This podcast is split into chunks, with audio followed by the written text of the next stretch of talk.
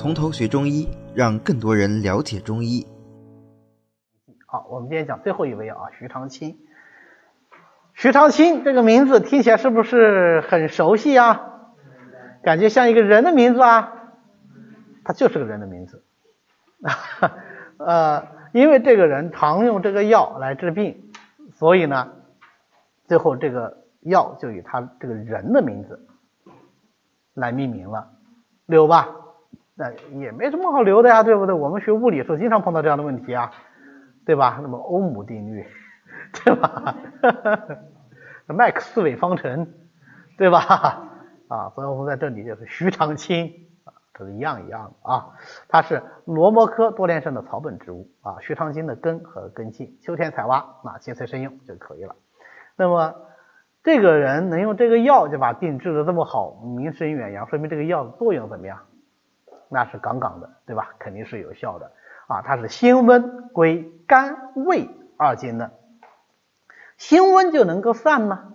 入肝经就能够通经络呀，通经络不通则痛嘛，对吧？那痛则不通，不通则痛，所以它通了经络，它就不痛，对吧？我们所有痛症的基础就是经络不通啊，所以它有很好的止痛作用。请注意啊，它有很好的止痛作用。虽然我们从药性上分析，它是通过通行经络产生的，但是这个药物本身它的止痛作用。是比较强的啊，这是徐长卿的特点啊，就是它确实能够通经络，但是它本身也能够止痛，所以呢，它就能用于各种疼痛。你看，风湿痹痛可以用，腰痛可以用，跌打损伤的疼痛可以用，肚子痛可以用，牙痛可以用，哪儿痛都可以用。如果要问我哪一个药最容易出名，我就告诉你，止痛药最容易出名。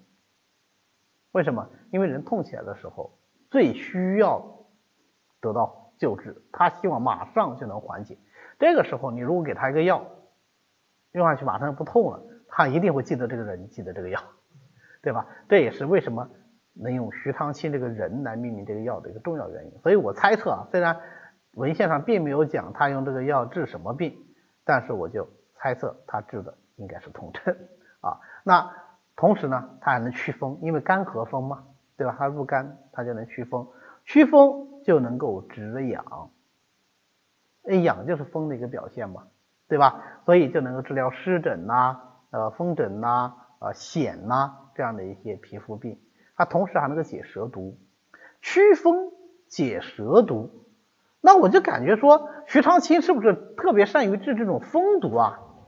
其实不是的，徐长卿就是能够解蛇毒，它既能够治风毒。也能够治火毒，也能够治风火毒，既能够解改善全身症状，也能够改善局部的组织坏死啊等等的一些局部症状啊，所以它治毒蛇咬伤的效果是比较好的，是的很多治毒蛇咬伤的主要药物啊，这是徐长卿，嗯。现在药理学研究有很多人去研究徐长卿的这个治毒蛇咬伤的有效成分和它的这个抗蛇毒的这个机理，说明它这个治毒蛇咬伤的功效应该是非常确切的啊。好，那么我们总结一下，记住啊，以人来命名这个药，说明它的力量很强。什么力量很强呢？祛风止痛的力量很强，因为能祛风，所以它还能止痒。额外记一下，它能够解蛇毒。虽然从药性分析上来说，可能跟祛风有关系，但是它治的不仅仅是风毒啊，也包括热毒啊，这是徐长卿的这个功效特点。好的，那么我们今天要么就讲到这里，好吧？好的，今天呢我们就讲到这里。为了方便大家和其他喜欢中医的朋友一起来学习和讨论中医知识，我们呢建了一个微信群，欢迎大家扫描下方的二维码，添加我们的管理员的微信。然后发送“从头学中医”，他就会拉大家入群的。那么我们下次再见。